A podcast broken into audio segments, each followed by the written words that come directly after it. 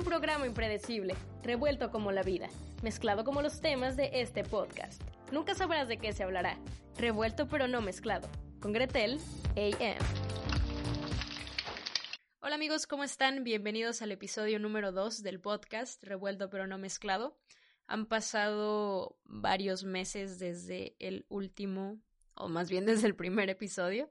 Pido una disculpa por la falta de constancia, por no subir seguido los podcasts. Honestamente, no quiero o no quería echarle la culpa a la universidad ni a los proyectos y todo eso, pero de cierta forma sí era algo que necesitaba priorizar. Entonces, pues ahorita ya oficialmente salí de la universidad, me encuentro únicamente realizando mi tesis investigativa tengo un par de meses para poder terminarla, pero de cierta forma ya tengo el tiempo suficiente para poder grabar podcast, para poder seguir creando contenido en otras redes sociales, en otras plataformas digitales, como lo he ido comentando en mi Instagram, que soy como Great Stuff por si gustan seguirme. Estoy haciendo streams en Twitch de igual forma subo uno que otro post a Facebook y TikTok es una de también de las plataformas digitales que más utilizo en donde más subo contenido. Entonces, pues me daría mucho gusto el poder verlos, el poder leerlos por allá. Y, y, nada, esta vez traigo un podcast diferente al primero. El primero, si no lo escucharon, pues trató sobre diferentes marcas que fracasaron al momento de mostrar sus productos al mercado. En esta ocasión vamos a hablar del el positivismo tóxico, de la perseverancia y de alguna otra cosa que por ahí surja dentro del tema del positivismo tóxico, ¿ok? Bueno, pues comenzaremos con esto. ¿Cómo llega la idea a mí de hablar del positivismo tóxico?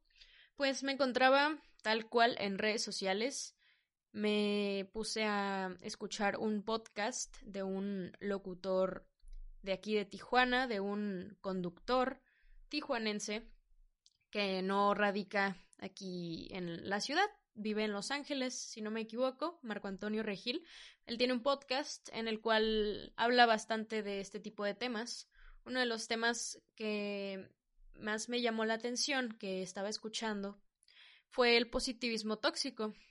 Y bueno, quizá ustedes se pregunten qué es el positivismo tóxico, Gretel, no entiendo de qué hablas. Bueno, no voy a dar solamente mi punto de vista, quiero dar información fidedigna, así que comenzaré citando a dos psicólogas, una llamada Samara Quintero y Jamie Long, las cuales definen la positividad tóxica como la sobregeneralización excesiva e ineficaz de un estado feliz y optimista en todas las situaciones. El proceso de positividad tóxica resulta en la negación, minimización e invalidación de la auténtica experiencia emocional humana. Y bueno, lo que yo concluyo de esta definición es que definitivamente en este tiempo solemos negar nuestras emociones bastante o minimizarlas, no solo las nuestras, sino también la de otras personas. Y creo que un ejemplo muy claro y muy clásico, más en este 2020, es el COVID-19. ¿Por qué? Porque siento yo que existen dos tipos de personas, quienes se la han vivido bastante frustradas, tristes, con depresión o ansiedad por el aislamiento, por la ausencia, y otras que están muy felices en casa con sus clases en línea y Netflix y Disney Plus, por cierto.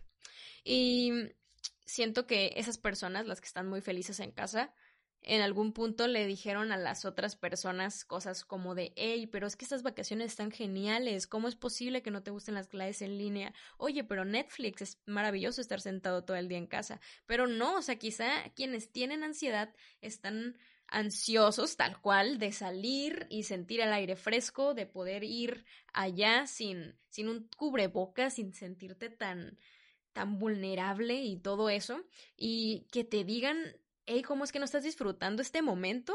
Supongo que se ha de sentir terrible, no lo sé, pero si hay momentos en los que creo yo todos llegamos a ser positivos tóxicos al mismo tiempo. Y uno de los ejemplos muy claros también son los influencers que de cierta forma nos venden la idea o nos intentan vender la idea de una positividad falsa en la cual uno de sus himnos o frases célebres son sonríe, todo pasa, sé feliz, oigan, relájense amigos, este tiempo va a pasar y tengamos fe, etc.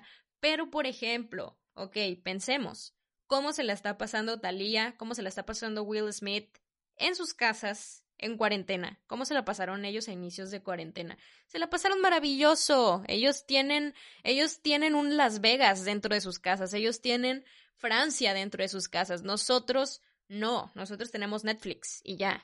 Pero sí es como bastante loco cómo nos venden esa idea y muchos incluso se frustran porque dicen, ¿cómo es posible que yo no tenga eso? O sea, quizá eso es es la prueba de la felicidad y ahí es donde yo puedo encontrar esa positividad que me falta o cosas así. Todavía nos hacen pensar que quizá estamos mal.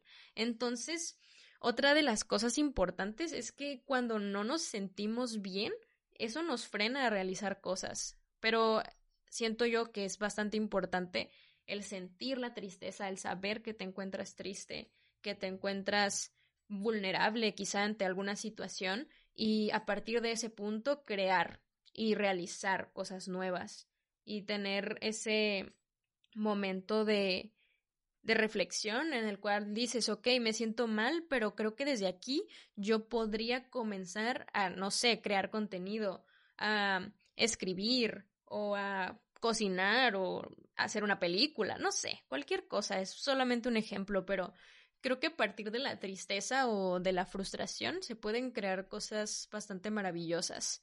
Y no sé, o sea, hay bastantes actores, por ejemplo, que vivían del entretenimiento, de la felicidad, de una felicidad falsa, que lamentablemente fallecieron y dices tú, wow, ¿cómo es posible? Quizá ellos no, no querían dar a conocer esa tristeza que venía dentro de ellos y al final todo explotó.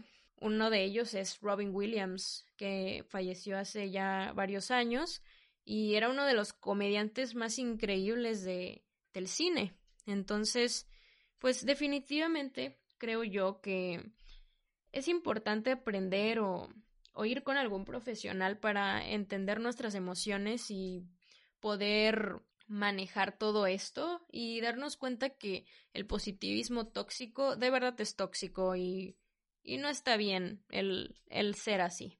Entonces, amigos, algo más que quiero decirles es, es ya como para concluir, es pues pedir una disculpa por la ausencia de, de los podcasts. La verdad que ya, ya voy a meterle ganas, ya voy a estar escribiendo, voy a dejar de desconfiar de lo que grabo, porque de pronto estoy grabando y luego digo, no, esto no está bien, tengo que borrarlo.